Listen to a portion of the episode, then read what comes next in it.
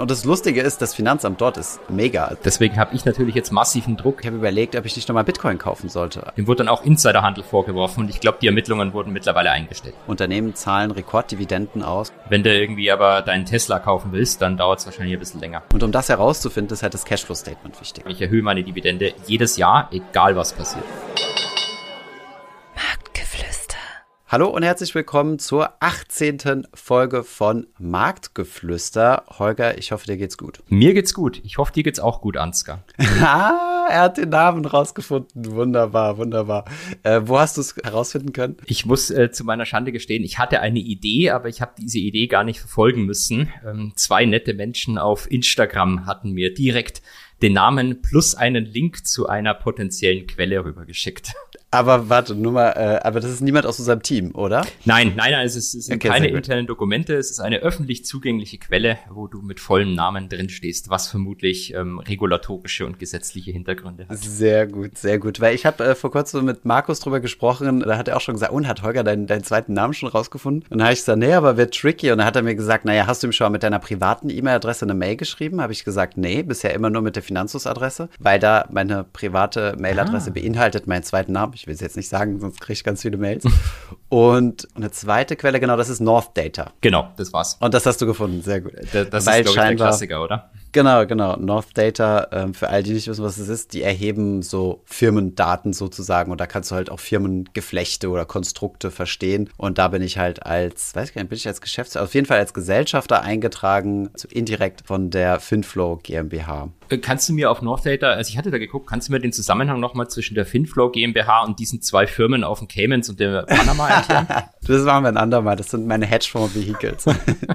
Nein, Spaß. Das gibt es nicht. Alles deutsch. Zwei Holdinggesellschaften gibt es tatsächlich, aber die sitzen im Saarland. Bekanntes Steuerparadies in Deutschland. Bekanntes Steuerparadies. Ja, tatsächlich ist es sogar ein Anti-Steuerparadies, weil unser Steuerberater ja? hat mir zuletzt gesagt, dass wir einen höheren Hebesatz, also Gewerbesteuer. Äh, genau, der Gewerbesteuer bezahlen im Saarland, als äh, wir das in Berlin tun würden. Deswegen müssen wir irgendwann die Firmen mal nach Berlin umziehen. Aber vielleicht nur als Background, wir haben die deswegen im Saarland gegründet, weil wir damals noch nicht in Berlin gewohnt haben und ich bin da aus Paris halt schnell ins Saarland gekommen, da wo auch meine Family wohnt und da konnten wir dann das Ganze incorporaten. Und das Lustige ist, das Finanzamt dort ist mega. Also die kann man dort anrufen, direkt Kontakt und so. In Berlin ist das absolut äh, traumatisch. Von daher habe ich mir gedacht, ja, vielleicht bleiben wir doch dort würde man, wenn du dort bleibst, nennt man das ja vielleicht sogar effektiven Altruismus, dass du bewusst den höheren Hebesatz bei der Steuer zahlst, weil du einfach was an die Gesellschaft zurückgeben möchtest, wie Sam Bankman-Fried.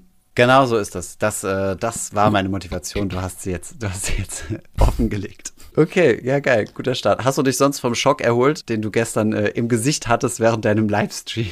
Ich habe immer noch so ein leichtes Zittern in der Hand, aber ähm, ich, ich, ich fange an, mich langsam wieder zu beruhigen. Vielleicht für den Chat, Holger wurde gestern Opfer eines Raids. Äh, zum ersten Mal in meinem Leben. Zum ersten Mal in deinem Leben. Wir haben, ähm, also für die ganzen, für diejenigen, die nicht wissen, was das ist, ein Raid ist, wenn man live streamt und dann all seine Zuschauer quasi mitnimmt in einen anderen Livestream. Jemand hatte bei mir im Chat geschrieben, ich war gestern live auf YouTube und hat jemand geschrieben, ach, gleichzeitig mit Holger und so weiter. Jetzt weiß ich gar nicht, welchen Stream ich schauen soll. Na, dann habe ich mir den Stream rausgesucht, den Instagram-Stream und den Link in den Chat gepostet und dann haben wir alle beide Streams gleichzeitig geguckt. Und es wurde genau. die große Frage beantwortet, philosophisch, die bedeutend für einen Großteil der Menschheit ist, IB noch möglich, ja oder nein? Genau, und es gab den ganzen Tag lang großartige IB noch möglich Jokes, also in jeglicher Form. Vielleicht auch das nochmal als Erklärung. IB noch möglich steht für Investment Banking noch möglich. Und es wurde deswegen gestern so intensiv im Stream diskutiert, weil wir uns ein Video von Simplicissimus angeschaut haben, was so ein bisschen kritisch so auf diese, auf diese BWL-Meme-Szene schaut, ja, wo er eine Person, also David Döbele, ganz prominent dasteht. Den hast du auch schon ein paar Mal erwähnt, der solche Coachings anbietet, um in, in Top-Jobs, also Investment Banking oder Beratung reinzukommen. Und der hat auch sehr viele Meme-Züge und spielt dieses BWLer-Image ganz gerne so von wegen, du solltest nicht in die Öffentlichkeit gehen ohne Ralph Lauren Polo-Shirt oder sowas. Also leicht überspitzt dargestellt natürlich. Und dort ist das Meme tatsächlich entstanden, 1,2er Abi, IB noch möglich oder sowas in diese Richtung. Und was, was gab es noch? Es sind sehr viele lustige Sachen gekommen und daher, ja, wurde dieser Joke auch gleich mit in deinen Stream übertragen. Ist aber auch ein sehr lustiger Joke. Ja, finde ich auch. Marktgeflüster Podcast gestartet, IB noch möglich? Für die Leute da draußen aber vielleicht äh, ein, ein, eine Content-Antwort noch. Also ich kenne Leute, die sind mit einem Dreier-Abi-Schnitt im IB. Dementsprechend, ähm, glaube ich, muss man sich da No, gute Noten sind natürlich immer besser als äh, schlechte Noten im Anführungszeichen, also wenn du die Wahl zwischen beiden Optionen hast, aber ähm, sie verbauen dir auch nicht zwangsläufig was. Da natürlich dann direkt die Frage, äh, Dreier Abi, aber Pokerprofi, IB noch möglich? Also kann ich das ausgleichen? ähm, also es gibt tatsächlich einen Pokerprofi, den wir eingestellt haben, das war aber nicht der mit dem Dreier Abi. Okay, sehr gut. Also ihr hattet jemand bei Goldman, der ein Dreier-Abi hatte. Krass. Ja, ich glaube, die Person hört auch zu. Deswegen darf oh. ich jetzt nix, nicht weiter, nicht weiter, okay, äh, sehr gut. nicht weiter was sagen. Sehr gut. Also es würde mich für das Frankfurter Office schon wundern, aber im Ausland ist es, äh, ist der Abischnitt egal. Also das, das, ist mir zum Beispiel in Frankreich aufgefallen. Da juckt Abischnitt niemanden. Also die Deutschen, da ist es, da begleitet dich das so wirklich so ein Leben lang, bis du mhm. gefühlt äh, Managing Director bist. Erst dann schaut man nicht mehr auf deinen Abischnitt, so gefühlt. Und in Frankreich ist es völlig egal. Da geht es wirklich nur darum, in welcher Uni du bist. Und die Noten spielen da absolut keine Rolle. Das hat man bei mir in Paris ganz gut gesehen. Die Franzosen waren nonstop am Feiern, ähm, sich an extracurricularen Aktivitäten beschäftigen und so weiter. Und die Deutschen und die Italiener waren die ganze Zeit in der Bibliothek, weil es darum ging, äh, gute, gute Noten zu haben und gute Jobs zu bekommen. Also scheinbar ist es in Deutschland und Italien ein wichtiges Kriterium. Und in Frankreich ist es nur so, ich bin an der Top-Uni, mir ist egal. Ähm, jetzt geht es nur noch darum, äh, Kontakte zu knüpfen. Und ähm, für den Pariser Markt denke ich, ist das gar nicht so verkehrt, ja. Also die Herangehensweise. Da gibt es diese eine Top-Uni in Frankreich, wo alle Präsidenten waren, die der ja, Macron da noch. Eher nah, ja. Genau, äh, die gibt's auch. Äh, das ist aber, ja, das ist quasi nochmal, die, die Franzosen sind ja super verschult. Das ist quasi, du machst deinen normalen Karriereweg und dann setzt du die ENA nochmal oben drauf. Also es ist nochmal so eine administrative. Aber gibt's das nicht in England auch? Da gibt's auch so eine Kaderschmieden-Uni, ne? Es gibt auch, glaube ich, die, wo du deine Kinder hinschickst, wenn sie in die, äh, ins Königshaus einheiraten sollen. Aber jetzt, ja, sind wir schon, jetzt sind wir schon viel zu viel bei Stars und Sternchen. Jetzt fängst du gleich noch mit Seven vs. Wild und einem Bachelor an, oder? Ja, genau, genau. Nein, ich finde das schon interessant zu wissen. Also, ähm, weil ich finde das auch, wir sind ja schon fast bei den Karrieretipps drin, wenn du kein so gutes Abi hast und trotzdem dir vorgenommen hast, äh, was Geiles zu reißen. Ähm, ich muss auch gestehen, also ich habe auch kein Einser-Abi gehabt und ähm, ja, also ich habe mein Abi noch möglich. war möglich, jetzt vielleicht nicht mehr. Und ja, eine gute Option ist da wirklich ins Ausland zu gehen. Also im Ausland hast du, werden die Karten nochmal neu gemischt und äh, da, kann, da sind andere Performance-Kriterien, die dann zählen und ja, genau. Deswegen, also bei Goldman in Berlin, äh, in Berlin sage ich, in Frankfurt hätte es mich gewundert, aber wenn du jetzt gesagt hättest, ja, das über ein anderes Office oder so, schaut man halt auf andere Sachen. In dem Fall war es tatsächlich äh, jemand bei Goldman in Frankfurt. Ähm, jetzt muss man aber dazu sagen, die Person hat dann natürlich im Studium, kenne die Noten nicht genau, aber die waren dann sagen wir mal, ein bisschen besser, äh, ja, relevante Praktika gemacht. Und ich meine, ja, du hast recht, in Deutschland ist es so, wenn, wenn das Abitur so hervorsticht, kriegst du immer wieder gleich eine Frage dazu. Aber ich mhm. meine, dann, dann, dann muss man sich halt dann eine gute Antwort bereitlegen. Und vielleicht gibt es halt viele Leute, der, da hat die ich war gerade in der Pubertät. Mädels haben mich genau. mehr interessiert als Fuchs. Oder andersrum. Und da, da hat, hat mich die Motivation erst später erwischt. Du, ich war ja so, ähm, ich habe äh, auch richtig schlechte Noten gehabt. Ich wäre fast durchgefallen. Ich glaube in der sechsten Klasse und in der siebten Klasse. Und hab, da haben wir äh, Lehrer irgendwas hingeweint und dann ging das schon mit der Note nochmal. War, die, war die mhm. wurde aus der fünf plötzlich eine vier, Gott sei Dank. Ähm, ja, dann hast du es geschafft. Ich habe es dann, meine Noten haben sich erst ähm, ab der elften, zwölften Klasse signifikant verändert. Also vorher mhm. waren die, ähm, da war der Dreierschnitt war gut. Das mhm. habe ich nicht geschafft. Ja, krass, ja. Ja, bei mir ähnlich. Also die, die Pubertätsjahre waren ziemlich intens. Also ich wollte damals sogar, äh, habe ich meinen Eltern gesagt, ob ich dann nicht auf die Realschule gehen könnte, weil da wären mehr die coolen Jungs unterwegs und ich würde gern mit denen bleiben. Es sind einige Leute von meinem Freundeskreis aus dem Gymnasium geflogen. Aber ja, ich bin glücklicherweise hängen geblieben. Wer weiß, was sonst passiert wäre. Dann hättest du im Zweifelsfall die Finflow noch früher gegründet und wärst jetzt schon Milliardär. Wäre nicht auszudenken gewesen. Ja, vielleicht, vielleicht, weiß ich nicht. Vielleicht auch nicht. Naja, gut. Soweit äh, schon mal eine ganz kleine Klammer, was das Thema Karriere angeht. Wir haben auch nochmal, wenn wir nachher ein bisschen Zeit haben, nochmal ein ausführlicheres Karrieretopic. Aber schauen wir mal, wie weit wir kommen. Wir wollen nicht zu viel vorab versprechen. Ausblick. Vielleicht schon mal als kleine Ankündigung kann man schon mal sagen, wir sind gerade dabei, unseren äh, Marktgeflüster YouTube-Kanal aufzusetzen. Wir haben es ja gestern schon mal ein bisschen gezeigt. In zwei, drei Wochen dürfte es dann soweit sein, würde ich mal behaupten. Konservativ geschätzt. Deswegen habe ich natürlich jetzt massiven Druck, endlich mein Film- und Kamerasetup hier vernünftig hinzubekommen die nächsten Male. Genau, wir haben uns aber gesagt, das könnte cool sein, weil diejenigen, die dann auf YouTube schauen, können auch kommentieren. Das ist nämlich so ein großes Manko vom Podcast, finde ich, dass man irgendwie keine so wirkliche Diskussionsplattform hat. Wir kriegen natürlich immer in Discord ein bisschen rein, weil wie du gestern so schön gesagt hast, ist, dieser Discord-Kanal ist derzeit so ein bisschen in einen Hedgefonds-Nerd-Chat, äh, hat er sich weiterentwickelt. Woran ich nicht ganz unschuldig bin. Ja, genau.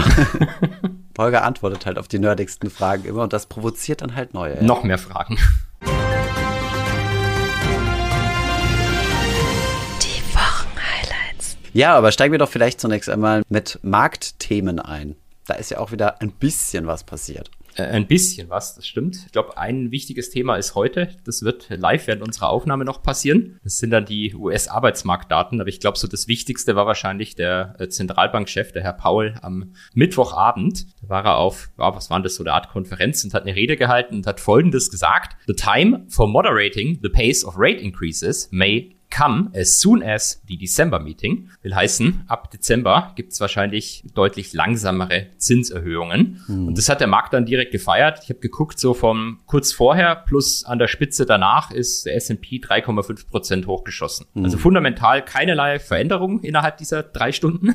Mhm. Aber die Tatsache, dass Herr Paul das gesagt hat, was eigentlich auch jeder erwartet, dass es im Dezember passiert, war dann doch irgendwie sehr positiv interpretiert worden. Was sind die Zinsschritte bisher gewesen? 0,5, gell? Also äh, 75 Basis. Wir waren sogar bei, bei 75, bei 75. Ah ja, okay, also 0,75 Prozent. Das heißt, man kann jetzt davon ausgehen, dass die die Erhöhung auf einen halben Basispunkt, genau, äh, sorry, einen 50. halben Prozent, ja.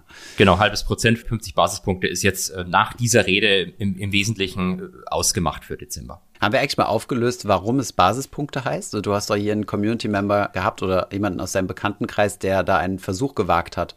Äh, genau, richtig. Jetzt muss ich kurz überlegen, wie das Argument genau ging. Also sein Argument war letztlich, und das kann ich auch nachvollziehen, komplett, wenn man von Prozent spricht, dann ist es immer irgendwie verwirrend. Also es ist ja auch in der Politik so, wenn man sagt, mhm. äh, Partei X hat jetzt hat drei Prozent zugelegt, dann sind ja eigentlich Prozentpunkte gemeint. Mhm. Von der 10 auf 13 von mir aus. Genau, wenn du von 10% auf 20% steigst, sind das ja prozentual gesehen eigentlich 50% Steigerung, aber 10% Punkte Unterschied. Das kann dann mal schnell für Verwirrung sorgen und deswegen rechnen wir das dann Ganze in Basispunkte und dann weißt du, okay, Basis ist dann die Null und dann das, was du halt oben drauf setzt, ist dann halt die Entfernung. Aber das lohnt sich, glaube ich, nicht, sobald du mal über ein Prozent gehst. Also niemand würde ja bei 50 Prozent. Das äh, muss ich auch rechnen.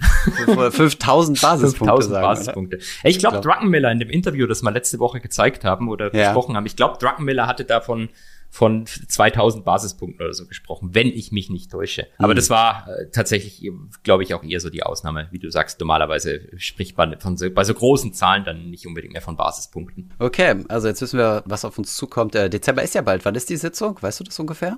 Jetzt sind immer die Sachen, die fragst du mich. Ich kann es dir, ich kann's dir immer nur sagen, wenn es nächste Woche ist. Es ist nicht nächste Woche, ich glaube am, am 12., 13. kann das sein. An Weihnachten, ein kleines Weihnachtsgeschenk gibt es gleich wieder Anschiss, dass wir so schlecht vorbereitet sind. Na. Warte mal, ich bin hier direkt auf der Seite 13. 14. Ah, fast. Hm. Ich dachte, das sind ja immer die Themen, die dich so passionieren. Äh, dass, also es gibt ja jede Woche was zu diesen Themen und dachte ich, äh, wenn du da dran hängst. Ich denke halt immer eine Woche bloß voraus. Also. nächste Woche ist es nicht und dann ist es für mich erstmal aus dem Kopf draußen und das gucke ich mir dann Ende nächster Woche an. Ein, ein echter Long-Term-Investor bist du. Genau, genau. Sehr gut. Außerdem, ich glaube, die äh, November-Inflationszahlen sind auch bekannt geworden, waren erfreulich geringer, glaube ich, als erwartet. Ne? Ich glaube, bei, bei 10% statt 10,4, wo sie im Oktober gelandet haben, also sind ein bisschen runtergekommen. Das hat ja auch wieder für ein bisschen Euphorie gesorgt, habe ich zumindest das Gefühl gehabt, ja. Genau, also alles, was irgendwie darauf hindeutet, dass sich Inflation verlangsamt, wird als extrem positiv interpretiert. Das zeigt halt wieder irgendwie so der breite Markt interessiert sich halt nur, was Zinsen machen und was die, was die Unternehmen selber machen. Das ist zumindest im Moment noch gibt viele Banken, die sagen, das wird am nächsten Halbjahr relevant, aber im Moment ist es eher noch äh, uninteressant. Was ist noch uninteressant? Also was mit den Unternehmen selber passiert. Also im Moment schauen wir uns ja quasi nur so. das KGV an mhm. und was der was das G macht, also der Gewinn, das interessiert eher noch weniger. Aber man geht eben davon aus, dass das ab dem nächsten, sagen wir im ersten halben Jahr 2023 vielleicht eher die Unternehmensgewinne nach unten gehen, beziehungsweise genauer gesagt die, das, was man erwartet, dass es vielleicht schlechter ausfällt als das, was erwartet wird und dementsprechend der Markt auch nochmal einen Dämpfer ja. bekommt. Aber das gab, ist Glaskugel lesen, oder? Ja, es gab ja auch ziemlich viele Twitter-Empörungswellen oder eine Twitter-Empörungswelle darüber. Ich glaube, das Handelsblatt hatte getitelt, Unternehmen zahlen Rekorddividenden aus oder so. Ich glaube, da war eine BMW, eine Allianz und Daimler vielleicht auch, weiß nicht mehr genau, auf der Titelseite gewesen. Also drei große Konzerne, die wirklich sehr hohe Dividenden ausgeschüttet haben. Und da gab es dann so ein bisschen eine Empörung darüber, dass wir uns ja gerade in einer Rezession befinden, aber die Unternehmen sich noch trotzdem extrem gönnen. Ja, ich meine, weiß nicht, ob man das jetzt so zusammen in einen Topf werfen kann, ähm, denn das sind ja auch keine Unternehmen, die große Entlassungswellen angekündigt haben. Also die großen Entlassungswellen waren ja vor allem ähm, im Tech-Bereich gewesen, ne? im Silicon Valley Tech-Bereich. Und die äh, Aktien die zahlen ja auch. Keine Dividenden. Die zahlen, genau. Die, Oder zumindest viele. Stimmt, hast recht. Die zahlen keine Dividenden und ähm, die wurden ja auch vom Aktienkurs her ziemlich verprügelt. Beziehungsweise in Deutschland, also muss man ja auch dazu sagen, ähm, ist es ja so, die Dividende, die gezahlt wird, ist ja immer für das äh, Vorjahr quasi. Also du kriegst immer im nächsten Jahr die Dividende fürs Jahr zuvor. Und wenn das Jahr gut war, das nächste schlecht, klar kannst du argumentieren, dass man die dann streichen sollte, aber du kannst auch argumentieren, ja, die wird ja dann eh gestrichen, das Jahr drauf halt dann. Zumal die Dividenden in, äh, witzigerweise, ich weiß ehrlich gesagt gar nicht, ob das historisch so gewachsen ist, aber in Europa sind die ja immer sehr schwankend, während in den mhm. USA ähm, es ja durchaus üblich ist zu sagen, ich erhöhe meine Dividende jedes Jahr, egal was passiert. Hm, ja, ich glaube, die Amis haben auch mehr so eine. Gut, dadurch, dass du halt deutlich größeren Anteil oder fast einen exklusiven Anteil ähm, von den Renten quasi am Kapitalmarkt investiert sind, gibt es auch viel mehr Investoren, die eine Präferenz für Cashflows haben. Ne? Also so große ja. Pension Funds und Co., die sind ja darauf angewiesen, dass sie regelmäßige Cashflows bekommen, um die Renten auszahlen zu können.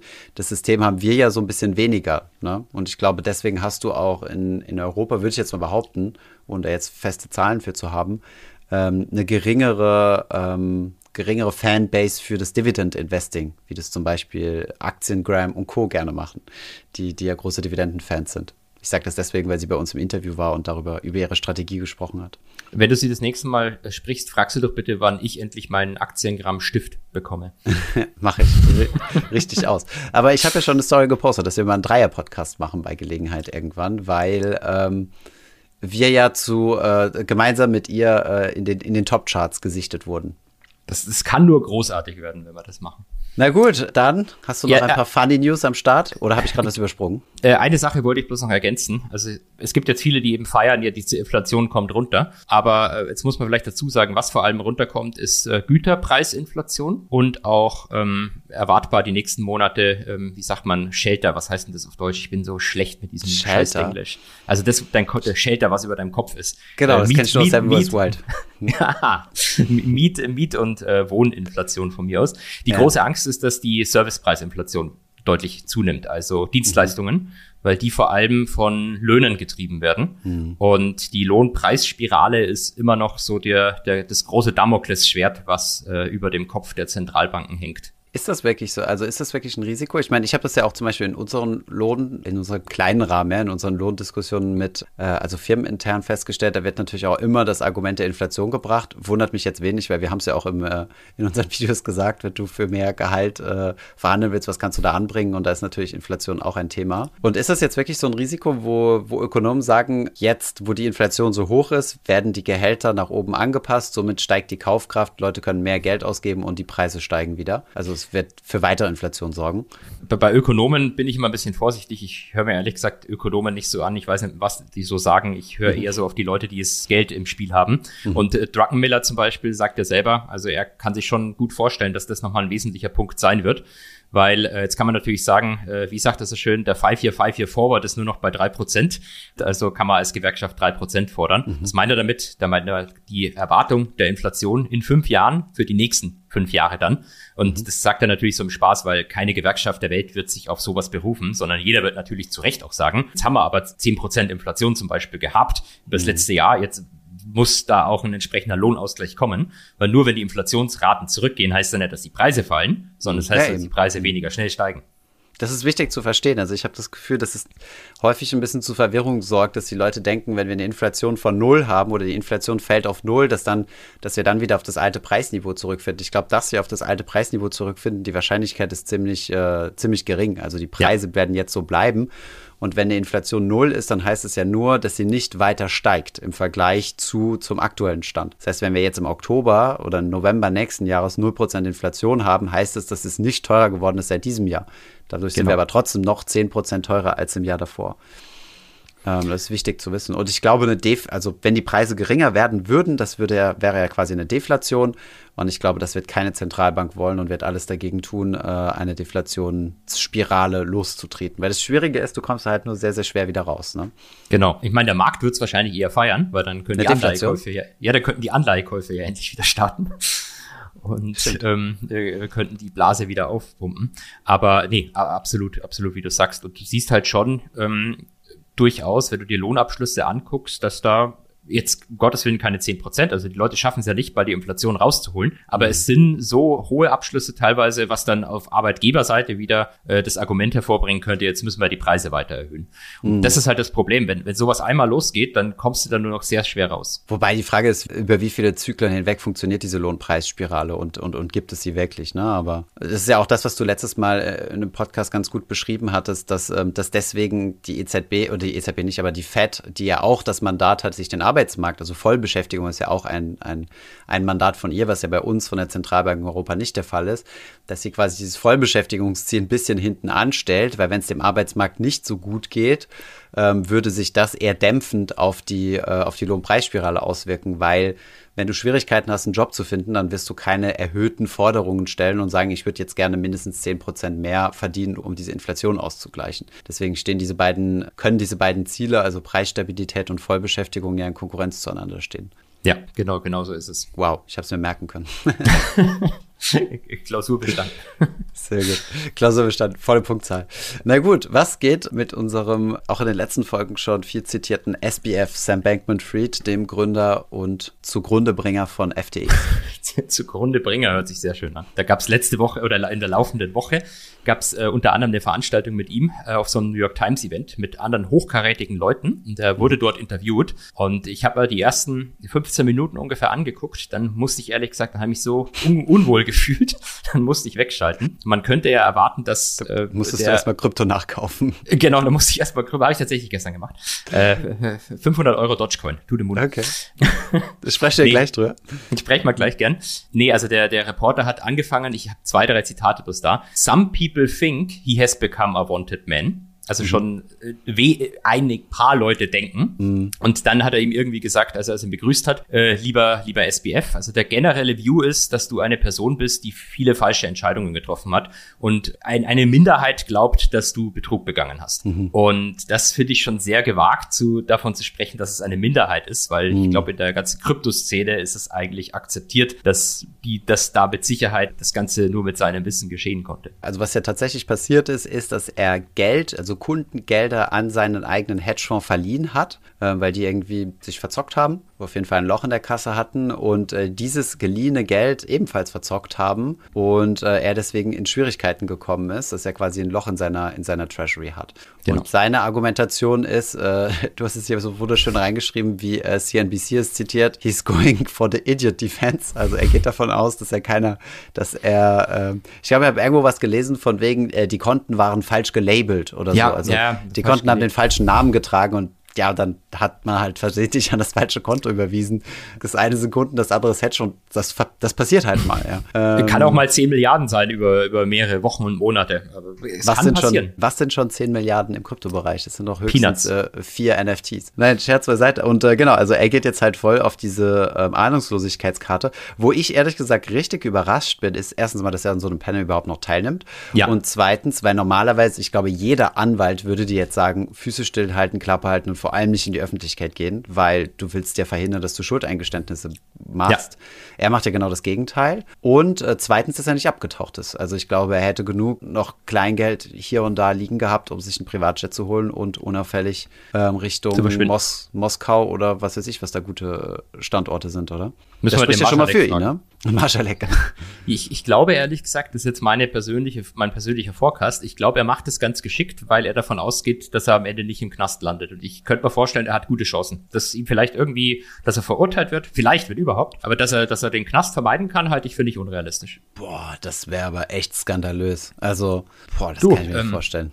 Der Hedgefondsmanager Bill Eckman hat dann äh, vorgestern gleich getweetet, also er hat sich das angeguckt und er glaubt dem SBF. Er glaubt, dass, dass der unschuldig ist, dass es einfach nur ein Versehen war. Ja, aber guck mal, wenn, äh, also wie, wie, es gibt doch so einen Ausdruck im Deutschen, der heißt doch, äh, Unwissen schützt vor Strafe ja. nicht. Genau, wenn ich jetzt mit 400 über die Autobahn brettere und dann angehalten werde und sage, ach sorry, ich war gerade so schnell unterwegs gewesen, ich konnte die, die Straßenschilder gar nicht sehen. Ich wusste gar nicht, dass es, äh, dass wir hier auf äh, 130 begrenzt sind. Dann, äh, dann wirst du ja trotzdem dafür belangt. Also ich meine, als CEO hast du ja eine juristische Verpflichtung oder wie nennt man das, eine, eine, eine Haftung. Bin ich voll bei dir, bin ich voll bei dir. Ähm, trotzdem hat man in der Vergangenheit oft gesehen, dass Leute, die politisch exponiert waren oder gut in der Politik vernetzt waren, im Zweifelsfall straffreier ausgegangen sind als andere Leute. Also ich erinnere nur an den republikanischen Senator, der aus dem Geheimdienst-Covid-Meeting rauskam und alle Aktien mhm. verkauft hat. Dem wurde ja. dann auch Insiderhandel vorgeworfen und ich glaube, die Ermittlungen wurden mittlerweile eingestellt. Ja, okay. Gut, es war jetzt natürlich nicht zu vergleichen mit dem, äh, was, das, was der Herr SBF gemacht hat, aber. Da könnte man jetzt sagen, wenn man es ganz genau nimmt, wie viele Leute sind da zu Schaden gekommen, ja, dadurch, dass er seine Aktien verkauft hat. Klar, das hat sicherlich Druck auf die Kurse gemacht, aber es ist jetzt auch kein, sehr wahrscheinlich hat er keine Hedgefonds-Volumina bewegt von mehreren Millionen, die dafür gesorgt haben, dass die Kurse der armen Sparer oder so unter Druck kommen. Beim SBF sind ja wirklich Leute, deren Kohle weg ist. Also ich habe da gestern einen Tweet gelesen von jemand, der 350.000 Euro auf FTX überwiesen hat, mit dem Ziel, das Geld äh, anzulegen. Es sind, äh, er hat geschrieben, 95 Prozent seines Networths, also 25 Prozent mhm. von seinem gesamten Vermögen, einen Tag vorher und er wollte das Geld anlegen, um Scheiße. es dann in vier Jahren runterzunehmen und ein Haus zu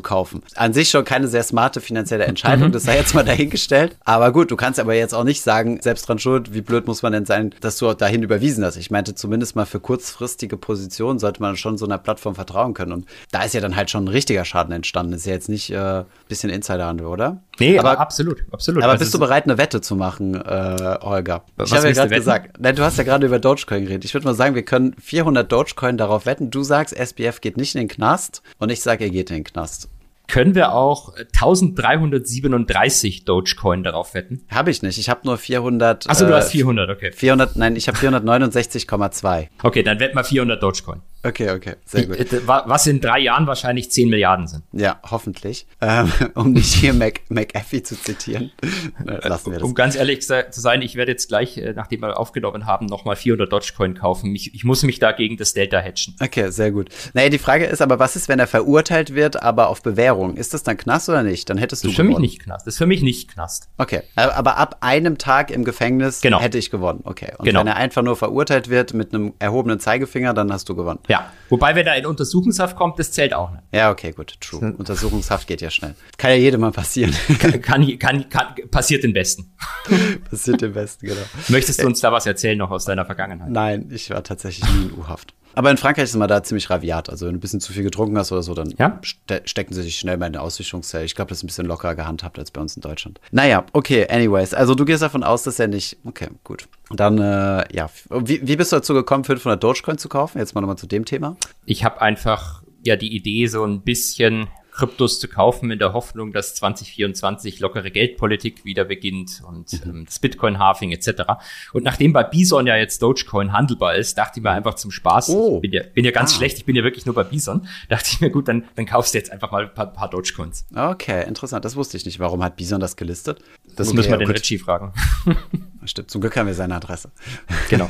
falls es schief geht mit den, mit den Dogecoin. Ah ja, okay, spannend. Ich habe die damals aus der Community geschenkt bekommen. Ich habe mal irgendwann im Discord gefragt, hey, wie komme ich an Dogecoin ran? Ich hatte diese ganzen shady Kryptobörsen, hatte ich ja noch nicht. Und da hat mir jemand aus der Community 420,69 Dogecoin äh, überwiesen. Und äh, ich habe dann damals 25 Dollar per PayPal bezahlt. Also es, ah, er, woll, okay. er wollte 20, aber ich habe dann, glaube ich, 25 Euro draus gemacht. Die hat nicht mehr ich bezahlt, sondern die hat An sogar bezahlt, weil ich kein PayPal habe. Genau, und ich habe ihr dann Cash gegeben. Also eine sehr komplizierte Finanztransaktion. So Hoffentlich habt ihr da KYC gemacht. Äh, natürlich, natürlich. Haben wir gemacht. Äh, ich weiß gar nicht, wie viel die jetzt wert sind. 420 äh, äh, Dogecoin. 10 Cent, glaube ich, einer ungefähr. Okay, ja, da bin ich immer noch ein Plus. Ist doch cool. Na gut. Ja, dann haben wir noch ein paar Fragen aus der Community, die wir Ewigkeiten vor uns herschleifen. Und ich würde jetzt mal hier die längste einfach nehmen, damit wir die auch mal langsam so abarbeiten. Ich hätte ja. mal eine zugegebenermaßen Anfängerfrage. Schauen wir mal, ob das so stimmt. Für die nächste Folge. Lohnt es sich jetzt gerade in ETFs, sagen wir, auf einen ACWI oder FTSI, also auf einen weltweit gestreuten Index, mit Einmalanlage zu investieren, wenn man doch davon ausgehen kann, will, dass die Zahlen in den nächsten paar Monaten erstmal rot bleiben? Willst du dich wagen, Holger? Also ich glaube, du wirst mir sicherlich gleich erklären, wie statistisch die Antwort auf diese Frage lautet. Ich, ich glaube, wenn man diesen Relativsatz nimmt, wenn man davon ausgehen kann und will, dass die Zahlen rot bleiben, also wenn du davon ausgehst und glaubst, dass das so ist, dann macht es mhm. eigentlich keinen Sinn. Aber ich würde äh, äh, die challengen, ob man wirklich davon ausgehen kann. Also ja. es sagen zwar viele Banken, aber die Banken liegen mit ihren Forecasts eigentlich auch dauernd falsch. Wenn es so einfach wäre, Geld zu machen, dann mhm. würden die keine Forecasts machen, sondern lieber ein Hedge vorgründen. Ähm, dementsprechend, ich glaube auch, dass die nächsten Monate wahrscheinlich schwer werden, aber dann siehst du halt sowas wie eben am Mittwoch, wo der Paul einmal falsch hustet und plötzlich geht der S&P 3,5 Prozent hoch. Dementsprechend halte ich es für gewagt, mit einem langfristigen Sparplan zu versuchen, den Markt da groß zu timen. Ja, hätte ich auch äh, genauso gesagt. Wir haben auch ein Video jetzt produziert zum Great Reset. Das ist ja auch so eine, ein wunderschönes äh, Buzzword. Hallo, und incoming. Genau, genau. Und ähm, im Endeffekt haben wir, also das, die Schlussfolgerung aus dem Video war im Endeffekt gewesen, so, du musst dir halt überlegen, wo, wo ist dein, dein Stand? Also gehst du davon mhm. aus, also gehen wir jetzt mal davon aus, die Welt fliegt komplett also ultimative Katastrophe, Aktienmärkte down, alles Katastrophe so. Und dann musst du dich positionieren und sagen, gehst du davon aus, dass es danach wieder ein weiteres wirtschaftliches gemeinsames Leben gibt, ähm, wo wir auch gemeinsam wirtschaften werden, wo auch das Recht auf Eigentum weiterhin besteht, dann macht es Sinn, weiterhin investiert zu bleiben und weiterhin vielleicht bei Sparplan Anteile zu kaufen, auch wenn es zwischendurch mal günstiger wird? Oder gehst du davon aus, dass alles äh, platt sein wird, äh, dass wir vielleicht in einen Atomkrieg kommen, also im schlimmsten Fall, oder dass wir halt einfach unter einem komplett anderen Wirtschaftssystem, wo, wo die heutigen Werte überhaupt keine Rolle mehr spielen, weiterkommen? Und dann musst du halt äh, deine Konsequenzen daraus ziehen und sagen, dann ist der Kapitalmarkt nichts für mich, dann muss ich mein gesamtes Geld ausgeben, weil ähm, es bringt ja nichts zu investieren, weil die Aktiengesellschaften werden sowieso nicht mehr irgendwie mehr wert und in Immobilien investieren macht eigentlich auch keinen Sinn, weil ähm, wer sichert dir denn dein, dein Recht auf diese Immobilie zu? Im Endeffekt vertraust du ja schlussendlich auf ein Grundbuch, wo ein Notar das einträgt, dass es deine Immobilie ist. Wenn du davon ausgehst, dass diese Systeme kollabieren, dann wird auch das dir nichts bringen. Dann kannst du ja einfach nur ein Haus besetzen, das reicht ja auch. Genau. Das heißt, das, das macht ihr in Berlin jetzt dann mit eurem neuen Office. das neue Office haben wir nicht angemietet, das besetzen wir einfach. nee, aber genau, das ist halt so, also wenn du davon ausgehst, äh, dass es nicht mehr schlecht wird in nächster Zeit, das ist, das ist schon okay. Also ich meine, es gibt immer Phasen, wo es schlecht ist. Aber wenn du davon ausgehst, dass es danach nicht mehr hochgeht, dann solltest du natürlich die Finger vom Aktienmarkt lassen. Aber davon gehe ich jetzt mal nicht aus. Also, dass das dein, deine Art ist, äh, die Dinge zu sehen. Deswegen macht es natürlich langfristig Sinn, äh, zu investieren. Ich glaube, die Frage ist hier vor allem auf Einmalanlage abgestimmt. Und äh, eine Frage, die wir super häufig kriegen, ist, ich habe x Euro oder keine Ahnung, ja. 10.000 Euro. Das ist für mich schon, schon ganz gutes Geld. Soll ich das jetzt auf einmal reinschieben oder gestückelt? Und da ist natürlich die statistisch langfristige Erwartung ist natürlich, dass du eine positive Rendite hast, aber du kannst dadurch, dass es normal verteilt ist, auch zufällig daneben liegen. Der Finanzökonometriker in mir hat jetzt zum Zittern angefangen, als du gesagt Deswegen hast, wollte die Renditen sind normal verteilt ja, also ähm, okay, sind sie vielleicht nicht. Also mit mit einem mit einem Shift äh, um den Durchschnitt, oder? also mit einem Skew nach links und dann äh, mehr Tails auf der linken Seite. Also wenn du sagst, die, Re die Renditen sind die, genau, sind negativ. Wenn du sagst, die Renditen sind von mir aus Hansen SQT verteilt, dann würde ich sagen, okay, gut, da bin ich, da gehe ich mit, da gehe ich mit. Das ist das, was ich sagen wollte, absolut. Genau. äh, du, du, weißt, was ich meine. Und dann ja. ist es halt eigentlich nur noch eine psychologische Frage, ob du alles auf einmal reinschiebst, ob du dich das traust, in großen Anführungszeichen, oder ob du dann sagst, nee, ich mache zehnmal 1000 Euro oder so das, mein Gedanke wäre jetzt eben auch gewesen, dich zu fragen, was du von so, davon hältst, zu sagen, wenn das für einen viel Geld ist und man selbst nicht viel investiert hat bisher, dass man sagt, man, man schiebt es quasi auf zehn oder zwölf Monate und macht dann mhm. ein Zehntel oder ein Zwölftel der Summe, um die Wohle ein bisschen rauszunehmen. Ja, und das geht ja glücklicherweise äh, auch mit Aktiensparplänen, also mit äh, Aktien- oder ETF-Sparplänen, die kannst du ja auch, also du kannst ja dann einen Sparplan aufsetzen für 1000 Euro pro Monat und äh, den dann nach zehn Monaten äh, canceln und dann bist ja. du auch drin. Weil ich meine, ja. ich glaube, so die, die, die große Angst, die ich dann immer hätte, wenn, wenn ich sage, Einmalanlage ist besser, was, wo mhm. du natürlich recht hast, dass bei den westlichen Märkten ist es statistisch immer besser gewesen. Mhm. Japan ist halt so ein Beispiel, wo das Kaiku die Idee war. Da wäre es besser gewesen, das langfristig reinzuschieben, als die Japan-Blase, wann waren das, 1990 geplatzt ist. Ich glaube, da mhm. hast du teilweise, selbst mit Dividenden hast du 20, 30 Jahre oder so warten müssen, bis mhm. du plus minus null warst. Aber macht es dann noch einen Unterschied, ob du, ob du langsam reinfäst oder auf einmal reingibst? Ja, weil du halt kaufst halt immer günstiger nach, ne? Also du, genau. du reduzierst mit jedem Kauf dein Einstiegsniveau, ja. Genau, also ich glaube, äh, du hättest diese Japan-Blase also mit einem Sparplan auch gut überstehen können. Mhm. Ähm, aber mit einem Einmal-Investment 1989 wärst du wahrscheinlich lange Zeit nicht happy geworden. Das stimmt, das ist ja immer so das äh, plakativste Beispiel, ne, Japan.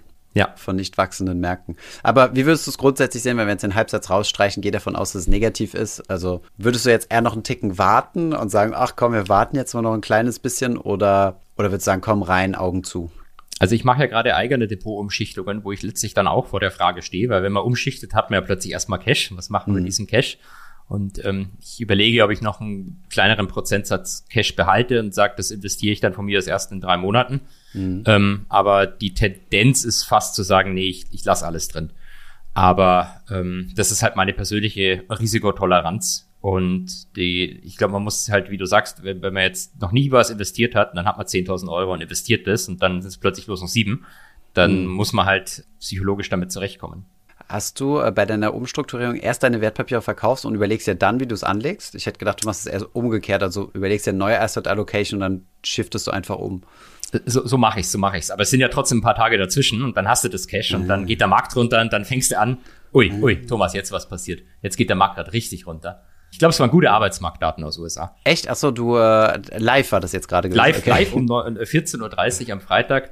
Ah ja, hier. 263.000 Jobs geschaffen, 200.000 wurden nur erwartet. Dem Arbeitsmarkt scheint es besser zu gehen, was der Markt natürlich scheiße findet, weil jetzt können wir vielleicht doch mit den Zinserhöhungen noch einen Ticken länger weitermachen. Um äh, der Lohnpreisspirale entgegenzuwirken, der potenziellen. Also wenn es im Arbeitsmarkt genau. gut geht, könnte es sein, dass die Leute mehr Geld haben wollen. Okay. Genau. Sehr du würdest sofort investieren mit deiner. Ja, also ich, ich, ich stelle mir eigentlich keine Frage. Ich stehe eigentlich ehrlich gesagt nur noch mal vor dem vor der Frage zu rebalancen. Also ich habe auch mhm. jetzt über die Monate ein bisschen Geld auf die Seite gelegt und äh, ich habe überlegt, ob ich nicht noch mal Bitcoin kaufen sollte. Also wir haben ja tatsächlich im Absturz habe ich mit Arno zusammen auch noch mal gekauft. Das war so ja, also nach dem ersten großen Absturz mhm. und äh, jetzt ist der Bitcoin natürlich noch mal krasser runter, hat also in meiner Gesamtvermögensaufteilung noch leichte, also äh, noch größeres Leichtgewicht sozusagen, also weniger Gewichtung und äh, jetzt wäre eigentlich eine ganz gute Möglichkeit Möglichkeit zu sagen, okay, äh, jetzt sehr mutig reingehen. Und da bin ich tatsächlich doch so ein kleines bisschen in der Timing-Fraktion. Komplett unrational, natürlich, klar. Aber gut, kann man ein Bitcoin-Investment als rational bezeichnen, weiß ich nicht. Aber ich überlege mal noch ein bisschen weiter und dann gucken wir mal. Weil ich meine, bisher hatte ich immer so ein bisschen die FOMO, wenn es runterging, so, oh, jetzt muss ich rein, weil was geht's, wenn, was ist, wenn der Rebound kommt, wenn es wieder hochgeht. Jetzt bin ich da eigentlich schon entspannter und bin mir relativ sicher, bis der Bitcoin wieder die 20.000er Marke durchbricht, das kann noch ein bisschen dauern.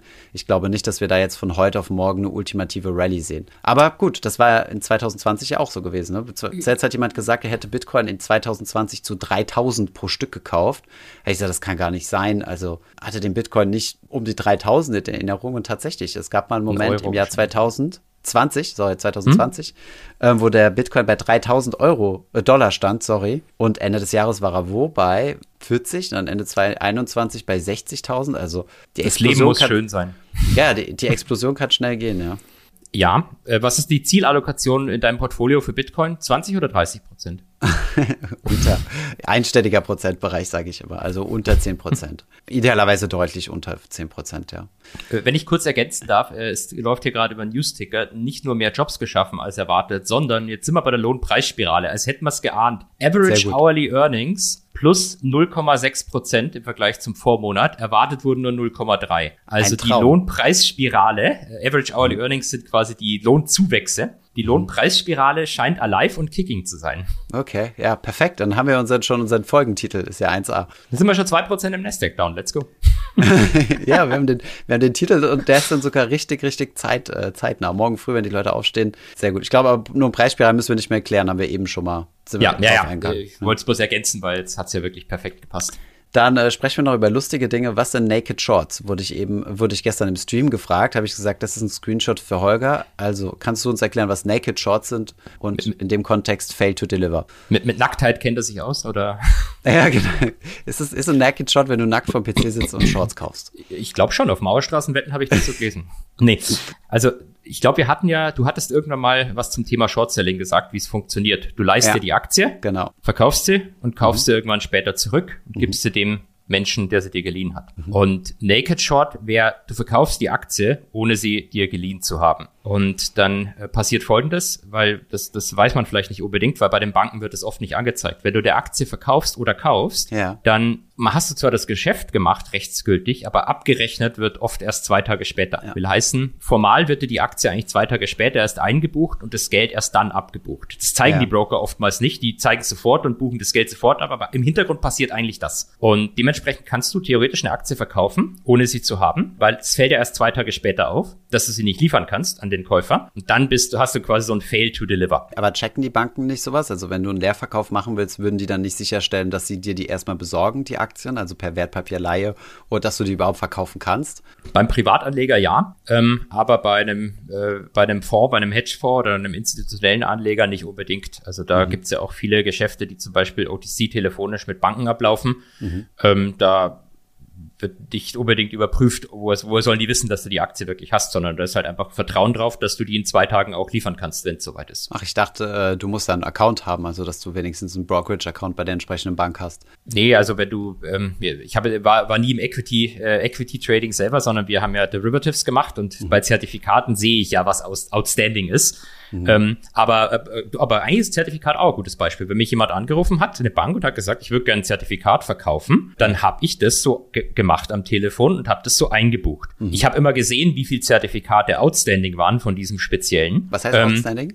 Äh, wie, wie viel quasi die Bank verkauft ihr rausgegeben hat. Genau, mhm. genau. Deswegen, wenn da quasi null steht und jemand will verkaufen, dann weiß ich eigentlich, es, es geht nicht. Mhm. Aber wenn da 10.000 steht und jemand verkauft mir 2.000, ich habe keine Ahnung, ob, ähm, ob der die wirklich hat oder nicht. Sondern mhm. das stellt sich dann eben erst zwei Tage später raus. Ja, ja, okay. Aber das ist ja ein Broker, der dich dann anruft, ne? Sehr wahrscheinlich. Also, oder gibt es dann auch direkte Kunden, die mit sowas handeln? Weil du warst ja für Privatkunden, ne? Genau, also bei Zertifikaten ist es so, da ruft dich im Prinzip äh, die Bank äh, entsprechend an oder ein Broker. Aber wenn du, wenn du Aktien machst, dann, dann ruft dich halt im Zweifelsfall der, der, der Handelstisch von der DWS an.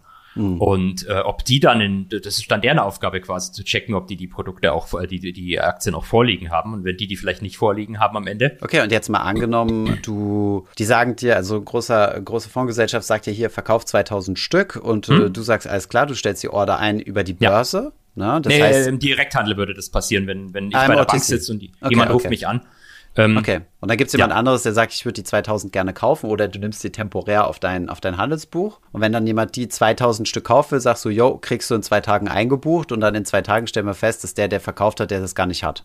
Äh, genau. Und ähm, das fällt dann halt in zwei Tagen auf, dass nicht geliefert werden kann.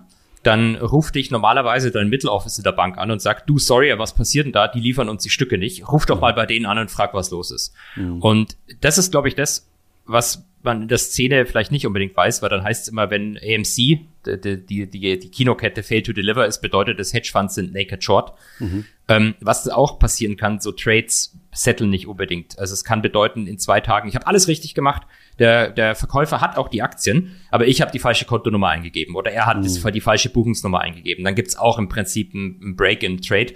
Äh, und dann muss man am Ende gucken, wie man das vom Tisch kriegt. Das passiert tatsächlich relativ häufig. Und warum gibt es diese zwei Tage Zeit dazwischen? Ich meine, in der heutigen Zeit muss es ja nicht mehr unbedingt sein, oder? Nee, du kannst auch, äh, kannst auch drei Tage machen. du kannst auch, du kannst auch einen Tage machen. Und ich erinnere mich, es gab eine, eine deutsche Vorgesellschaft, die wollte ihre Aktientrades manchmal T plus null gesettelt haben, also am mhm. selben Tag. Also jetzt äh, lehne ich mich zu weit aus dem Fenster in die, die, die, die Abrechnungsgeschichten da. Ähm, Dementsprechend, es ist anscheinend möglich. Es ist, glaube ich, mit viel Aufwand verbunden. Ich meine aber, dass es da, nee, da lehne ich mich zu weit aus dem Fenster. Ich jetzt, wollte jetzt sagen, schreit der gesamte, jetzt, jetzt schreit der ganze Kryptosektor auf und sagt, Moment, we can fix this. Genau, ich wollte, ich wollte wirklich sagen, ich glaube, es gibt, äh, es gibt so ein paar Blockchain-basierte Ideen, wie man sowas T plus null hinbekommen kann. Ja, und ohne, ohne Naked und ohne Risk to, to fail, weil du kannst ja quasi immer von vornherein prüfen, ob das da ist auf der Blockchain und dann genau. auch nur dann würde eine Transaktion stattfinden, ja. Ist das ein großes Issue, also diese Naked Shorts und Fail to Deliver? Oder ich meine, ich habe das ja in der GameStop-Zeit mitbekommen, genau. also dass man Robin Hood, die haben ja kurzfristig ziemlich viel Liquidität gebraucht. Ich weiß nicht mehr, ich glaube, die haben über Nacht eine Milliarde oder so eingesammelt von, ja. weiß ich mehr genau, wem Citadel? Nee, Citadel ja, war doch, selbst. Doch, Citadel war, glaube ich, dabei, wenn ich mich nicht täusche. Weil genau die dieses Problem hatte. Die hatten so eine krasse Handelsaktivität, was mehrfach deren Bilanz überstiegen hat. Und äh, das Settlement hat aber noch nicht stattgefunden, also diese zwei Tage. Und äh, das hat die halt wirklich in, ins Risiko gebracht. Ähm, auch wurden dann noch Margin Calls ausgelöst und, und, und. Ja. Weil die also hatten glaube ich, so, dass wenn du Geld einzahlst, wurde das sofort angezeigt, du konntest sofort damit handeln, aber ja, eigentlich stimmt. hatten sie es noch nicht wirklich. Stimmt. Das ist zumindest die offizielle Begründung. Die inoffizielle, die es äh, war, heißt, ist, dass die ähm, äh, die Hedgefonds outbailen wollten, die short waren GameStop und deswegen haben sie den Handel unterbrochen. Ja, genau. Und äh, das gab es auch, glaube ich, schon bei Trade Republic. Da haben wir auch mal eine Message gekriegt aus der Community. Ja. Ich weiß gar nicht, ob ich das so offen sagen soll, darf. Aber gut, keine Ahnung, ist ja Public Knowledge, dadurch, dass es in der Community war, dass du äh, einfach Aktien kaufen konntest per Kreditkartenzahlung und dann die Kreditkartenzahlung einfach storniert hast. Ähm, das sollte oh. man natürlich nicht unendlich oft machen, ähm, weil irgendwann wird dann der Account geschlossen. Aber dieses, dieses Hintertür sozusagen ähm, haben wir dann Scalable, nee, nicht Scalable, äh, Trade Republic auch mitgeteilt und denen das gesagt und äh, die haben das auf dem Schirm. Und das jetzt schon fast ein Jahr her ist, glaube ich, sollten die das auch gefixt haben. Aber als die Kreditkartenzahlung eingeführt haben, wäre das tatsächlich möglich gewesen. Also jetzt für ein paar tausend Euro Aktien kaufen können, ja. von der Kreditkarte abbuchen und dann sagen, ja, entweder Kreditkarte nicht gedeckt oder halt zurückrufen, das war ich nicht, wie auch immer. Das ist übrigens bei, bei Blockchain, ist, äh, rettet es auch nicht hundertprozentig. Also es kann tatsächlich bei Blockchain auch passieren, dass dir eine Bitcoin-Transaktion in Anführungszeichen angezeigt wird, dass sie durch ist. Ja. Ähm, aber in Wirklichkeit ist sie dann am Ende doch nicht durch gewesen, weil es parallel irgendwo anders auf der Welt einen anderen Block gibt, der generiert worden ist, der einen Ticken schneller ist und dann die, die, die Chain, wo dein Trade durchgegangen ist, überschreibt.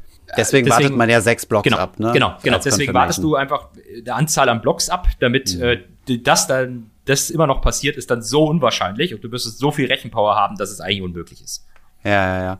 Das haben die mir da, also äh, als wir in El Salvador unterwegs waren, konntest du auch quasi on-chain bei gewissen, bei gewissen Service-Dienstleistern direkt on-chain bezahlen. Und denen hat es schon gereicht, dass du eine Transaction ähm, submitted hast in den Pool. Also die war dann auch gar nicht in der Blockchain drin, sondern die haben dann schon die Zahlung akzeptiert ähm, nur dadurch, dass du quasi deine, äh, deine Transaktion in den Pool committed hast. Da musste aber eine gewisse Sache noch mitgeliefert werden, weil du kannst eine Bitcoin-Transaktion annullieren, wenn die noch nicht mhm. auf der Blockchain ist, indem du genau die gegenteilige Transaktion nochmal abschickst. Äh, das mhm. hat so ein ganz spezielles, einen ganz speziellen Begriff, den ich jetzt leider vergessen habe. Also beispielsweise, wenn ich dir 10 Bitcoin schicke, könnte ich rein theoretisch direkt eine zweite Transaktion hinten dran feuern, wo du mir 10 Bitcoin schickst weiß jetzt auch nicht genau, wie genau technisch das funktioniert. Mhm. Und für die zweite Transaktion setze ich einfach nur eine höhere Fee an. Mhm. Ähm, also damit die, ähm, damit die Miner diese Transaktion bevorzugen. Dadurch ja. kann ich dir zwar keine 10 Bitcoin klauen, weil ich kann ja nicht quasi von ja. deiner Wallet abbuchen sozusagen per Lastschrift, aber ich würde damit meine Transaktion canceln. Mhm. Und ähm, diese Funktionalität kann man deaktivieren, also dass du Transaktionen machst oder submittest, die dann nicht überschrieben werden können durch eine höhere Fee. Und äh, dadurch kannst du dann auch schon Bitcoin-Transaktionen als sozusagen bezahlt markieren, selbst wenn sie noch nicht in der Blockchain sind. Du hast natürlich ein Risiko, ne, dass sie niemals in die Blockchain reinkommen und so weiter. Oder das, was du gesagt hast, dass es eine Sidechain gibt oder so ein Split gibt. Aber ja, das hast du bei der Kreditkarte ja auch. Wenn, wenn, du, hast du ja vorhin ja gesagt, wenn du ins Café gehst, mit Kreditkarte zahlst, könntest du auch im Nachhinein sagen, ich habe dir das nie gezahlt, äh, cancel das bitte wieder. Ja, also ähm, ich glaube, bei, bei niedrigen Summen sind die auch im Zweifelsfall mit einem Block entspannt. Hm. Wenn du irgendwie aber deinen Tesla kaufen willst, dann dauert es wahrscheinlich ein bisschen länger. Klar, logisch, ja. Da würde ich halt auch die sechs Transaktionen abwarten. Ich weiß gar nicht, weißt du genau, warum es sechs sind oder ist es Zufall? Ich glaube, das ist Zufall. Das kann man ausrechnen, wie groß die, wie quasi sich die Wahrscheinlichkeit ah. dann verändert äh, und wie die abfällt. Ähm, ah ja, stimmt. Also wie viel mehr Rechenpower du bräuchtest, um äh, die Blockchain äh, sechs ja. Blocks rückwärts zu drehen quasi. Ja, einfach eine neue Parallelchain zu generieren, die sechs Blocks oder die, die muss dann ein Block ist. länger sein, damit sie die alte überschreibt. Da hat der Roman Blocktrainer mal ganz interessante Theorie. Der hat das dann theoretisch mal durchgespielt, wie das sein müsste, wenn du quasi eine, eine konkurrierende Blockchain machen würdest. Und mhm. äh, dass eigentlich die Incentivierungsstrategie oder die Incentivierung so gesetzt ist, dass du eigentlich gar kein Interesse daran haben kannst. Als Miner würdest du nämlich eine Zeit lang for free arbeiten. Also die konkurrierende Blockchain Blockchain würdest du quasi unterstützen, ohne dafür Block Rewards zu bekommen. Also irgendwas so in der Richtung. Also so tief jetzt auch nicht drin. Ist äh, nicht mehr drin, aber ich finde es äh, sehr, sehr spannend. Hast du eigentlich eine eigene Bitcoin-Note, Holger? Nein. Nein. Hey, braucht man eine. Äh, ich habe, wie gesagt, ich bin ganz unprofessionell unterwegs. Ich habe einfach nur Bison. Ja. das war's. Sehr gut. Ich, ich, ich äh, hatte einen Freund, der hat mich mal ausgelacht und hat gesagt, warum bist du bei Bison bei so einem Scheiß? Hier ist mein mhm. FTX-Link, kauf doch da. Geil. Ja, geil. Und? Hast du den mal angeschrieben vor kurzem nochmal? Ja, er hat, er hat mir vor kurzem dann geschrieben, also ja, also dann war Bison wohl doch das bessere Play hast in dem Fall. Dann hast du dann das Netz, nächste Mal die Drinks bezahlt, als du ihn getroffen hast. Genau. Äh, nee, der kann ich im Moment nicht. Der ist mittlerweile in Dubai. Ah, ja. Sehr gut, sehr gut. Und nee, der Bitcoin, kannst du dir mal angucken. Ich finde das ganz interessant. Also eine technische Spielerei für Menschen, die sich in was reinnörden wollen, zu denen du sicherlich gehörst. Auf jeden Fall. Und da kann ich dir auch mal unser Interview empfehlen mit René Pickard. Also das ist äh, ein Entwickler auf, äh, auf dem Lightning-Netzwerk, auch super smarter Typ. Ich glaube auch Mathematiker von Background. Also irgendwas mit Zahlen auf jeden Fall.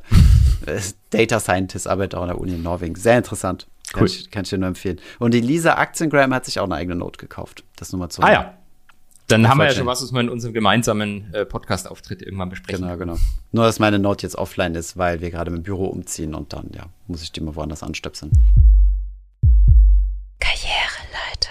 Weil wir festgestellt haben, dass wir schon länger keine Karrieretipps mehr gemacht haben und äh, Ich bin auf einen sehr interessanten Tweet gestoßen, den wir euch natürlich in den Shownotes verlinken werden, der sowohl für diejenigen interessant ist, die gerne ein Praktikum in der Bank machen wollen oder ein Praktikum, ich glaube, das geht in der Unternehmensberatung genauso oder auch wenn ihr Wirtschaftsprüfung machen wollt. Ähm, überall, wo ein bisschen äh, Buchhaltung, also Accounting notwendig ist, äh, ist sowas hilfreich. Aber auch für Investoren. Also wenn ihr ähm, in einzelne Aktien investiert, ist es äh, schon sehr, sehr sinnvoll, wenn man sich mit einer der drei Financial Statements äh, auseinandersetzt. Und wir haben uns heute äh, das Cashflow Statement herausgesucht, weil insgesamt gibt es ja so, Unternehmen ist ja drei, also also vor allem drei äh, sogenannte äh, Financial Statements veröffentlichen.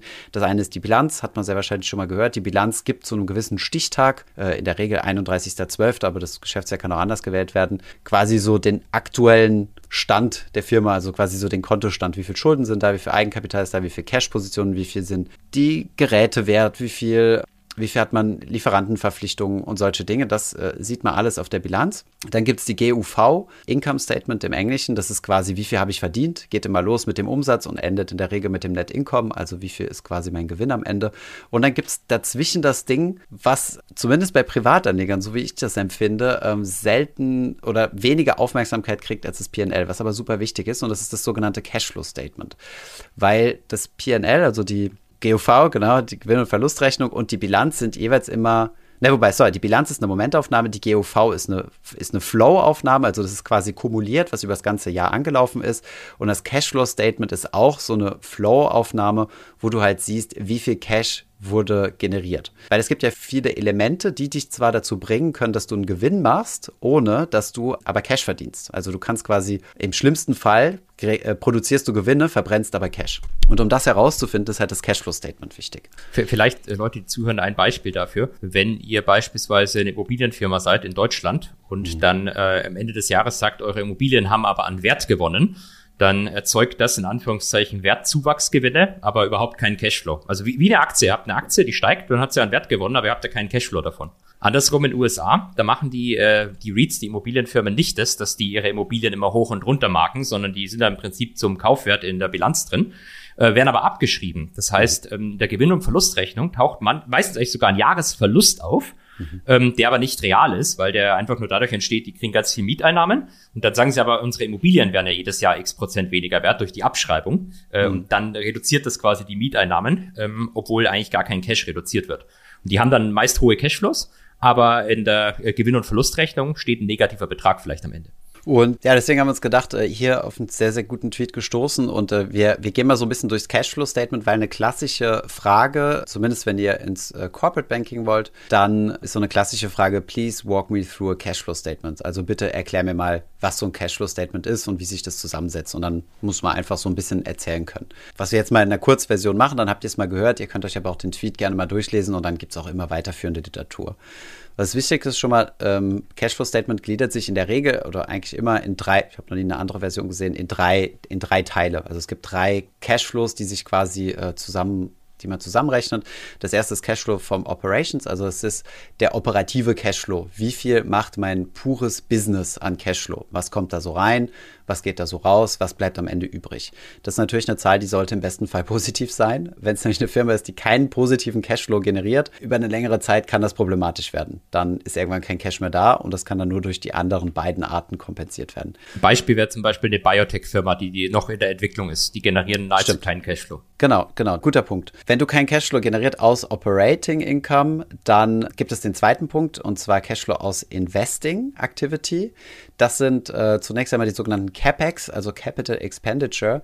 Das sind sowas wie, im Englischen sagen wir mal PPE, das sind Plants, Property and Equipment, das ist, glaube ich, die, die Abkürzung, gell? Für mich ist PPE Producer Price Index, dementsprechend, sorry. Das ist wieder was anderes, ne? ne, Property, Plant and Equipment, genau. Also es sind halt alles so, alles, was man quasi anfassen kann. Also da rein, diese Investitionen sind natürlich Cashflow negativ. Die wirken sich ja. aber nicht auf das Income Statement aus, wo bemerkt. Also wenn ihr jetzt zum Beispiel äh, sagen wir mal, einen Traktor kauft für, keine Ahnung, 500.000, dann bezahlt ihr diesen Traktor, also in der Bilanz habt ihr dann 500.000 weniger Cash, aber dafür einen Traktor im Gegenwert von 500.000. Das heißt, auf der Bilanz ist das quasi eine neutrale Transaktion und wirkt sich auch im Cashflow-Statement nicht aus. Sorry, im äh, PL, im, äh, in der Gewinn- und Verlustrechnung nicht aus. Aber das ist natürlich, wirkt sich natürlich sehr auf eure Kasse aus. Deswegen ist im Investing Cashflow ähm, sind diese CapEx, also Capital Expenditure drin. Und dann gibt es noch verschiedene andere Positionen, wenn ihr zum Beispiel Wertpapiergeschäfte habt, wenn ihr zum Beispiel Geld verliehen habt und da äh, Zinsen für bekommt. Na, wobei, ne, das sind eigentlich eher äh, Zinsen werden jetzt eigentlich eher aus Financing, aber was gibt es noch in dem Bereich Investing? Genau, also gewisse Investmentaktivitäten sind da, sind da mit drin. Also wenn ihr zum Beispiel ähm, kurzlaufende Finanzprodukte kauft oder sowas.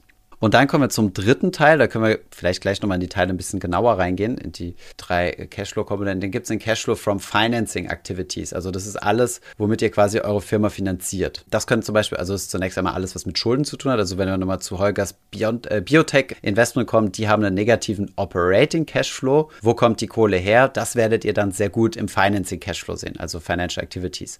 Wenn die zum Beispiel Schulden aufgenommen haben, also keine Ahnung, kommen 4 Millionen rein, dann ist das natürlich ein positiver Cashflow. Cashflow. Und wenn Schulden zurückbezahlt werden, ist das ein negativer Cashflow. Also das müssen wir wieder abziehen. Selbe gilt für Dividenden. Dividenden sind ja zunächst mal auch ein negativer Cashflow. Und ja, genau, Share-Buyback-Programm. Können ja auch Kapitalerhöhungen beispielsweise sein. Genau, Wenn du Biotech bist, dann machst stimmt. du ja oftmals, dass du Kapitalerhöhungen machst, holst dir Angel-Investoren rein, wie Thomas Ansgar Kiel. Und genau, und das, äh, ja, Financing äh, Activity. Ja, und diese drei Elemente ist halt ganz wichtig, dass man sich, äh, dass man sich die anguckt, auch im Zeitverlauf anguckt. Und dann gibt es noch einen dritten Punkt, der, äh, den ihr immer und überall finden werdet. Und auch wenn ihr Unternehmensbewertungen macht, das ist der FCF, der Free Cashflow. Also was im Endeffekt uns interessiert ist, wie viel Cashflow generiert das Unternehmen und da schaut man in der Regel auch nur auf das Operative. Und den Free Cashflow rechnet ihr aus, indem ihr das Operative, den operativen Cashflow nimmt, wie der sich zusammensetzt, können wir gleich noch kurz drüber sprechen. Und davon dann noch die Ausgaben für CapEx, also Investitionsausgaben abzieht. Also den Traktor zum Beispiel. Alles, was mit dem Financing Cashflow hat, das schaut man sich in der Regel nicht an, weil das würde diese Zahl ja verfälschen. Sonst in einem Jahr, wenn man dann zum Beispiel eine Kapitalerhöhung machen würde oder äh, Schulden aufnehmen würde, dann hätten wir einen super positiven Cashflow und dann wird die Firma total toll dastehen. Aber was uns interessiert, ist ja nur das Operative und wie viel ich dafür investiert habe, um das operative Ergebnis zu haben. Genau, ich hoffe, das war jetzt nicht zu viel. Ich habe mitgeschrieben. Ich habe jetzt alles für die Klausur relevant äh, da. Sehr gut. Wird nächste Woche abgefragt. alles klausurrelevant, wie du sagst. Sondern über die schützenden Worte der Uni, wenn es hieß, das ist nicht klausurrelevant. Yes. Du hörst einfach nur so, wie 50 Stifte gerade so auf den, auf den Tisch fallen gelassen werden, weißt du? Be beziehungsweise andersrum, wenn ich sage, das ist jetzt klausurrelevant, dann die kommen die Köpfe alle nach oben und alle gucken. Genau. Können Sie es nochmal wiederholen, bitte? und dann wirst du geduzt in der, nein, nein, in der Uni? Nein, Sie, können Sie es nochmal wiederholen? Ach, echt? Okay. Wir, wir bleiben beim Serien. Äh, äh, sorry, meinte ich ja, siezen. Ah, die siezen ja. nicht, okay. Ja, ja, das heißt, deine, da, deine armen Studenten hören diesen Podcast und, und dürfen dich aber nicht duzen. Das ist ja, ja, aber sie duzen mich auf Instagram. Das ist dann immer ein bisschen awkward. Wenn sie mich auf, auf Instagram duzen wir uns dann und in der Vorlesung siezen wir uns. Ich schicken dir einen Mittelfinger äh, auf Instagram genau, ja, und in der Vorlesung heben sie, in der Vorlesung heben sie die Hand. Okay, ja, how to send uh, uh, confusing signals. Vielleicht nochmal ein ganz kurzer Punkt, weil, weil den finde ich ganz wichtig. Wie berechnet man den operativen Cashflow? Das ist nochmal, also dieses erste Cashflow-Element, was auch im Free Cashflow quasi mit berücksichtigt mhm. wird, was so die Kernkomponente ist. Das finde ich nochmal immer ganz wichtig. Da gibt es ein paar Herangehensweise. Das klassischste ist aber, dass ihr zunächst einmal das Net Income nehmt. Ähm, also das, was im Endeffekt in der äh, Gewinn- und Verlustrechnung als, äh, als Ergebnis sozusagen da ist. Ja? Das ist also das, so unsere Ausgangsbasis. Aber das ist ja nicht das, was wir später in die Kasse reinbekommen, sondern müssen noch ein paar Korrekturen gemacht werden. Die erste Korrektur hast du eben angesprochen, das war ja das Thema Abschreibung, Amortisierungen, sagt man es im Deutschen so? Amortization und Depreciation. Genau, DNA, Punkt. Und ähm, warum? Äh, also genau, die nimmt man und rechnet die wieder oben drauf. Das heißt, wenn ihr irgendwelche Werte abgeschrieben habt, zum Beispiel äh, 1000 Euro an Wert verloren, die schreibt ihr ab, wie zum Beispiel die Immobilien äh, von den amerikanischen Immobilienfirmen, die du gerade angesprochen hast, dann werden die wieder oben drauf gerechnet. Warum? Weil die reduzieren ja dein Income Statement, sind aber nicht cash-effektiv. Ja, also die reduzieren quasi deinen Gewinn, aber sie haben ja keinen Cash-Effekt. Deswegen muss das korrigiert werden, wieder rückwirkend und muss oben drauf gerechnet werden. So, und da gibt es noch so ein paar andere Positionen, will ich jetzt gar nicht so ins Detail gehen. Ähm, Decrease in Accounts Receivable zum Beispiel. Also wenn Accounts Receivable ist ja das, was eure, äh, eure Kunden euch schulden. Das heißt, ihr könnt ja theoretisch Gewinne kreieren, indem ihr was verkauft, was aber erst zukünftig bezahlt wird. Dann würde das in der Bilanz festgehalten werden als eine Forderung, eine Forderung gegenüber euren Kunden. Und wenn diese Forderungen gestiegen sind, dann müsst ihr das ja wieder abziehen, denn dann habt ihr ja quasi einen Gewinn gemacht, aber der ist ja nicht Cash, also nicht Cash äh, nicht cash-relevant. Ihr habt zwar was verkauft und habt damit einen Gewinn realisiert, aber es ist noch keine Kohle in die Kasse gekommen. Ich kann damit nicht meine Miete bezahlen. Genau, ich kann damit nicht meine Miete bezahlen. Guter Punkt. Und dasselbe, dasselbe gilt natürlich umgekehrt äh, für eure Lieferanten. Wenn ihr also beispielsweise eure Lieferanten noch nicht bezahlt habt, dann ist es zunächst einmal als positiv zu bewerten. Das heißt, wenn eure Lieferantenforderungen steigen, dann ist es als positiv für Cashflow draufzurechnen. Genau. Und da gibt es noch ein paar andere äh, Korrekturposten, die man da anwenden kann. Das ist natürlich immer hoch businessrelevant. Aber ich glaube, das sind so wirklich die wichtigsten Dinge, die man im Auge behalten soll. Erstens, operativ verdient die Firma Kohle. Zweitens, wie sieht es mit Investmentaktivitäten aus? Sind die konstant über die Zeit oder haben die zum Beispiel abgenommen, was nicht unbedingt ein gutes Zeichen sein muss, weil das könnte auf Kosten der zukünftigen Cashflows sein und wie sieht die Finanzierung aus? Ja, werden regelmäßig Schulden aufgenommen, werden Schulden zurückbezahlt und das alles könnt ihr im Cashflow-Statement ziemlich gut sehen. Und da gibt's auch schöne Firmen, ähm, die, wenn, wenn man nur auf die Dividendenrendite schaut, sieht man, oh, die zahlen aber schön Dividenden aus. Wenn man da mal ins Cashflow-Statement reinschaut, sieht man, okay, Operating äh, Cashflow ist eigentlich null oder negativ mhm. und die Dividenden kommen eigentlich hauptsächlich daher, dass äh, ständig neue Schulden gegeben werden oder äh, Kapitalerhöhungen durchgeführt werden. Cash is King. Und ich meine, ich kann mich so ein bisschen aus unserer Zeit der Bank erinnern, wir haben eigentlich nur auf Cash geschaut. Das Ding, wenn du eine Firma bewerten willst, ist eigentlich nur Cash-relevant. Ja. Wie viel Gewinn das Unternehmen macht, ist eigentlich eine reine Steu rein steuerliche Frage. Also die Optimierung von einem PNL, also von, einem, von einer Gewinn- und Verlust Verlustrechnung ist eigentlich eher so eine Aufgabe von Steuerberatern. Da guckst du als Banker eigentlich relativ wenig drauf und als Investor eigentlich auch, weil alles, was dich interessiert, ist, wie viel Cash produziert die Firma, wie viel Cash davon bleibt hängen, ähm, wie nachhaltig wird mit dem Cash gewirtschaftet, um daraus halt schlussendlich in der letzten Konsequenz ableiten zu können, wie viel Dividende kann ich in irgendeiner Zukunft mal erwarten. Ja. Genau, ja, das Damit kleine, bestehe ich jetzt äh, alle Interviewfragen. Wie, wie viel hat das jetzt gekostet? 5000 Euro, das Kurzcoaching von dir. Heute gratis, ausnahmsweise. Aber wenn ihr mehr davon hören ja, wollt, dann ausnahmsweise jetzt meinen gratis. Kurs. genau. Sehr schön. Nein, aber wenn ihr mehr davon hören wollt, dann äh, klickt, schaut gerne in die Show Notes und da findet ihr dann die, äh, den Link zu dem Tweet. Äh, ich denke, ich habe es ganz gut zusammengefasst, aber da gibt es sicherlich, also den Kollegen, den ich selbst noch nicht kannte, kann man sicherlich auch mal followen. Ähm, genau. Und dann können wir ja mal, du hast selbst gesagt, äh, du hast äh, Startup-Finanzierung als, äh, als Fach ja. und stellst dort immer eine fiese Frage die ich auch in vielen äh, Interviews gehört habe. Also ich frage immer, wie die drei Dinge, also Cashflow Statement, Bilanz und Income Statement, wie die miteinander verbunden sind. Und hm. da kann man ja eine ganz ein, da kann man, glaube ich, komplexere Antworten geben, die du ge gegeben hast äh, vorhin in ja. diesem bilateralen Gespräch. Oder man fängt einfach an und sagt, gut, ich sehe ja in der Bilanz, wie viel Cash letztes Jahr äh, zum Bilanzstichtag drin war. Dann sehe ich im Income Statement, was verdient worden ist. Da beginnt das Cashflow Statement, dem äh, aus den, dem, den, dem Gewinn nur die cash-relevanten Sachen rauszieht. Und am Ende vom hm. Cashflow Statement sieht man dann, wie viel Cash jetzt in der Firma drin ist, was dann in der Bilanz wieder für von diesem Jahr entsprechend in der Kasse mhm. dann auftaucht. Genau, also das sind die, die die Positionen, die miteinander stimmen sollten. Also die End-Cash-Position des Vorjahres sein und euer End-Cash ist halt das, was ihr in der Bilanz im Cash sieht. Und die Differenz sollte eigentlich durch die, das Cashflow-Statement erklärt werden. Wenn das nicht der Fall ist, dann ja, müsst ihr euch einen neuen Wirtschaftsprüfer suchen. Oder, oder was tatsächlich passieren kann, das, was tatsächlich passieren kann, ist, dass du mehrere Cash-Positionen der Bilanz hast. Das muss nicht nur Kasse sein. Da gibt es noch ein, zwei kleinere andere, Stimmt, die musst ja. du damit dazu nehmen, sonst geht es nicht auf. Und wir meinen damit nicht Krypto. Genau. Sehr gut, ja, cool. Ja, Holger, ich bin durch. Ich, ich bin auch fix und fertig. Sehr gut. Dann äh, lasse ich dich jetzt mal mit deinen Tickern, damit du. genau, ich fange die Ticker an und äh, nehme mir gleich ein Kind auf die eine Schulter und ein Kind auf die andere Schulter und schauen dem Nasdaq beim im Moment wieder leichten Steigen zu. Ah, echt? Okay. Ver äh, mögen die Kinder das, wenn du äh, guckst? Ich glaube, sie gucken sich alles an, was auf einem Bildschirm ist und was blinkt. bewegt. So, ja, was blinkt, ist immer gut. Sehr gut, sehr gut. Ja, cool. Dann herzlichen Dank, ein wunderschönes Wochenende und bis nächste Woche. Wünsche ich dir ebenso. Bis dann. Tschüss. Ciao. Podcast Ende. Bis nächste Woche.